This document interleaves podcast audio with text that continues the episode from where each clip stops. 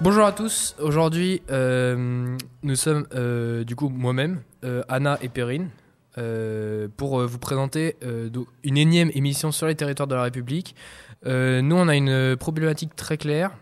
On va parler des difficultés des politiques publiques afin de garantir l'équité territoriale entre tous les citoyens pour répondre à la diversité des territoires. Donc en français, ça, ça veut dire environ comment est-ce que l'État il équilibre les les subventions entre euh, Paris, donc la métropole qu'il faut entretenir pour euh, qu'elle soit compétitive à l'échelle mondiale et tout, et, euh, et quand même entretenir les territoires les plus reculés comme les territoires d'outre-mer et notamment Mayotte. Voilà. Donc, donc on est avec Anna aujourd'hui. Anna, je te, je te laisse te présenter. Alors, je me présente. je m'appelle Anna Morin et je vais vous parler de la ville de Paris et euh, de, des inégalités qui euh, sont en force euh, dans cette ville. Paris a une superficie de 105 km. Elle compte 2 165 000 habitants et elle est la commune la plus peuplée de France. Son niveau de vie, eh bien, Paris est considéré comme l'une des villes les plus chères du monde en 2018, elle a été classée comme la plus chère à vivre à égalité ou devant Singapour et Hong Kong. Elle a aussi le lieu de disparité sociale importante, notamment par rapport au niveau de vie. Paris est la 33e ville euh, du monde pour ce qui est de la qualité de vie avec un indice de 102,7 en ne se classant toutefois qu'en 60e position pour l'hygiène et la santé, notamment handicapée par son niveau de pollution malgré la qualité de ses soins médicaux. Euh, l'accès aux soins, face à l'accès aux soins, il existe une inégalité. Euh, d'après une enquête menée en 2019 par le, défenseur des droits et le fonds CMUC, 38,2% des dentistes, 26,2% des gynécologues et 31% des psychiatres libéraux refusent des patients en situation de précarité économique malgré les nombreux hôpitaux. L'accès au logement euh, est également impacté. La proportion de logements sociaux comptabilisés selon la loi CRU en 2006 varie de 1,2% dans le 7e arrondissement de Paris à 34,1% dans le 19e arrondissement, ce qui montre une fracture sociale euh, entre les arrondissements due à une centralisation des logements sociaux. Euh, les difficultés de logement sont importantes à Paris, avec plus de 10% des ménages de la capitale qui y sont confrontés en 2016, taux en hausse depuis 2015. De plus, le prix de l'immobilier, notamment le prix au mètre carré, montre une forte disparité entre les arrondissements. Les personnes aisées se concentrent au centre de Paris, tandis que les personnes les moins aisées se situent en périphérie de la banlieue parisienne.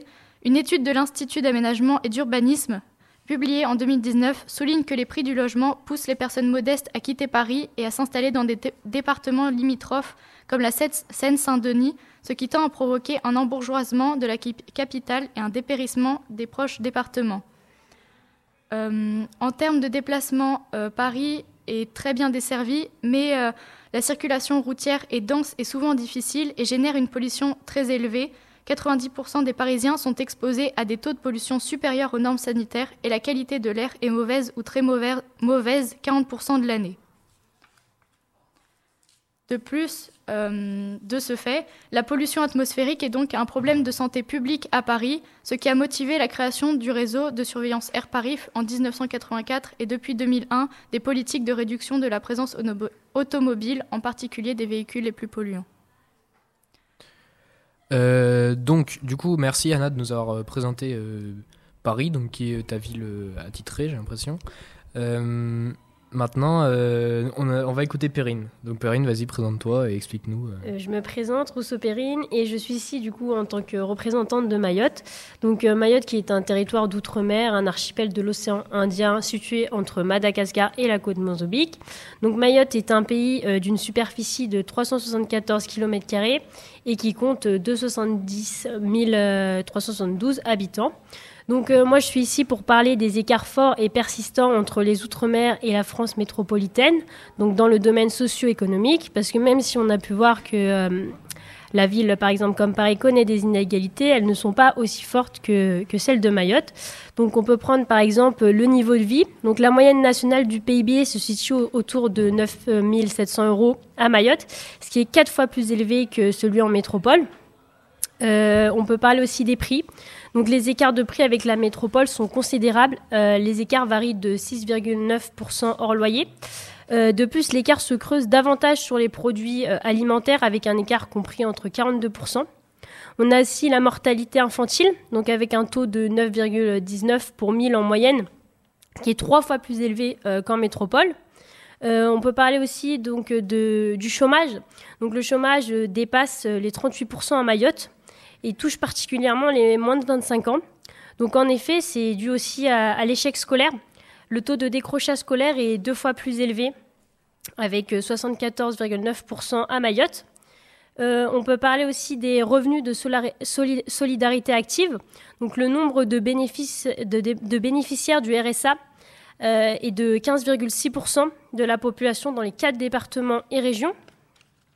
Euh, on a aussi également des inégalités qui demeurent en matière de dépenses d'investissement pour les, infrastructures de base, donc infrastructures de transport et d'assainissement électrique, etc. On a 70 000 euh, logements dits précaires ou indignes sont comptabilisés dans les cinq départements et régions d'outre-mer. Euh, ce qui représente 13% des, logements insalubres pour seulement 4% euh, de la population. Euh, un rapport de la Cour des comptes publié le 24 mai 2022 sur les inégalités qui perdurent, en particulier à Mayotte, des, investissements en hausse de l'État. le budget global alloué aux politiques publiques ultramarins s'élevait à 27,3 milliards d'euros en 2021. Euh, on a aussi du coup la crise sanitaire, euh, donc le Covid-19, qui a aggravé la situation, euh, qui est due à la chute de l'activité touristique. Même si Mayotte, donc maintenant je vais parler plutôt de la partie commerciale, des échanges, et même si Mayotte est éloignée, la majorité des échanges commerciaux se font encore avec la métropole, même s'ils sont singulièrement déséquilibrés.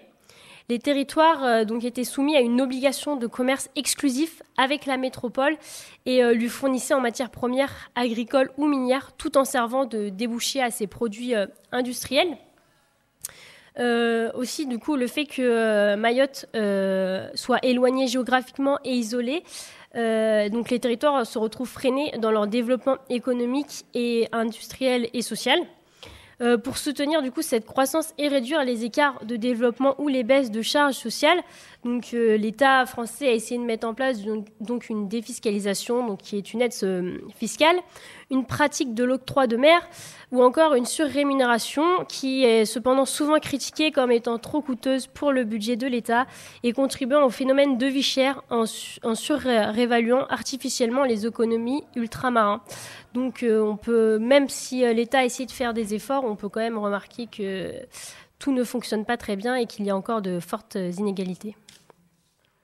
D'accord. Donc euh, après que vous ayez toutes les deux présenté votre territoire, moi je vais essayer de, comprendre en fait, enfin de, vous de comprendre et de vous faire faire comprendre un peu. Enfin on va réfléchir tous ensemble à comment, enfin qu'est-ce que l'État, comment il réagit face à ces inégalités donc je suis conscient qu'on a pris des, on a pris des exemples euh, très, euh, très extrêmes. C'est-à-dire qu'on a pris Paris, qui est la métropole, qui est, la, qui est une mégalopole à l'échelle mondiale et tout.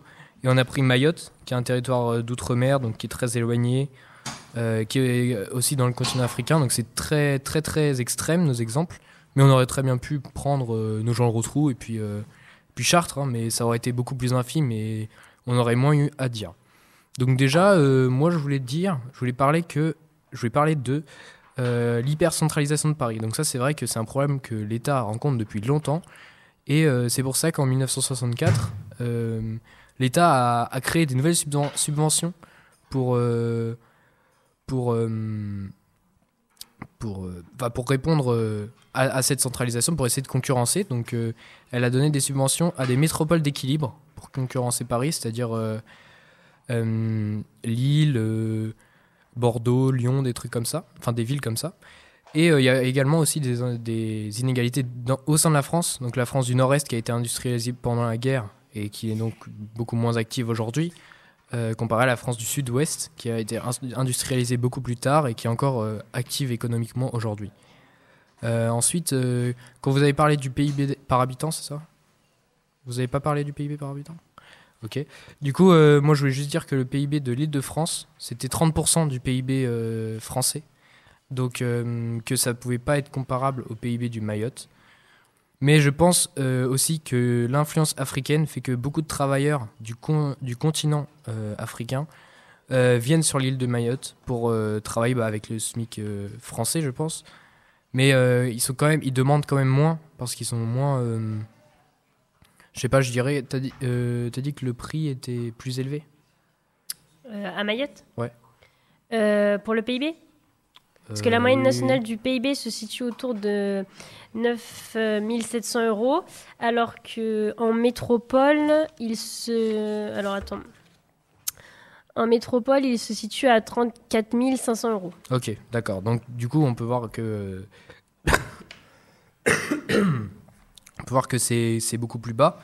Euh, après, tu as parlé de la mortalité infantile. Oui. Euh, on peut donc euh, la Mayotte, ça se situe euh, à l'est de, de l'Afrique, donc euh, c'est loin de chez nous, donc il peut y avoir d'autres euh, maladies, euh, d'autres, euh, enfin d'autres euh, Il y a besoin d'autres euh, traitements médicaux euh, qui sont liés aux conditions de vie et tout. euh, donc, euh, donc c'est peut-être plus compliqué à traiter là-bas euh, les, les maladies que c'est chez nous, parce qu'on a peut-être des maladies moins, viru- moins virulentes ou, ou peut-être euh, tout simplement des médecins plus formés. Parce que euh, as parlé des bâtiments de santé aussi, mais euh, la distance et le fait qu'il y ait moins, voire pas d'école de, de médecine à Mayotte, euh, ça, ça fait aussi que que en France, il y a plus de médecins qui sont formés pour, pour combattre ça et qui sont du coup qui sont dans les hôpitaux. Donc du coup, le fait qu'il y ait moins d'hôpitaux euh, à Mayotte, ça, c'est, je pense que c'est lié au fait que c'est à la distance quoi, et au fait qu'il n'y ait, qu'il y ait pas d'école.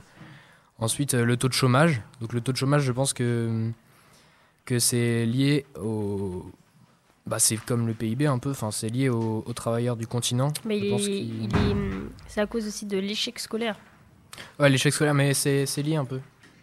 Oui. C'est lié un peu parce que. euh, parce que bon, voilà, c'est c'est tout, tout pareil. Enfin, les, gens qui viennent du continent, qui veulent travailler à Mayotte pour euh, gagner plus, bah, ils demandent quand même moins. Et du coup, les, enfants sont un peu influencés par ça. Et du coup, ils arrêtent peut-être l'école avant. Donc voilà, donc euh, du coup, pour conclure, on peut voir que l'État favorise la compétitivité de sa mégapole. Donc, euh, elle entretient Paris au niveau des subventions. Mais il essaie, je dis bien essaie, quand même de- d'aider ces territoires les plus reculés par des aides, par la loi de continuité territoriale, etc.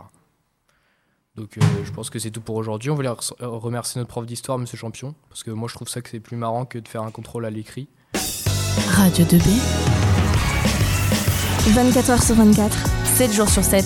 Écoutez Radio 2B. Radio 2B. Radio 2B.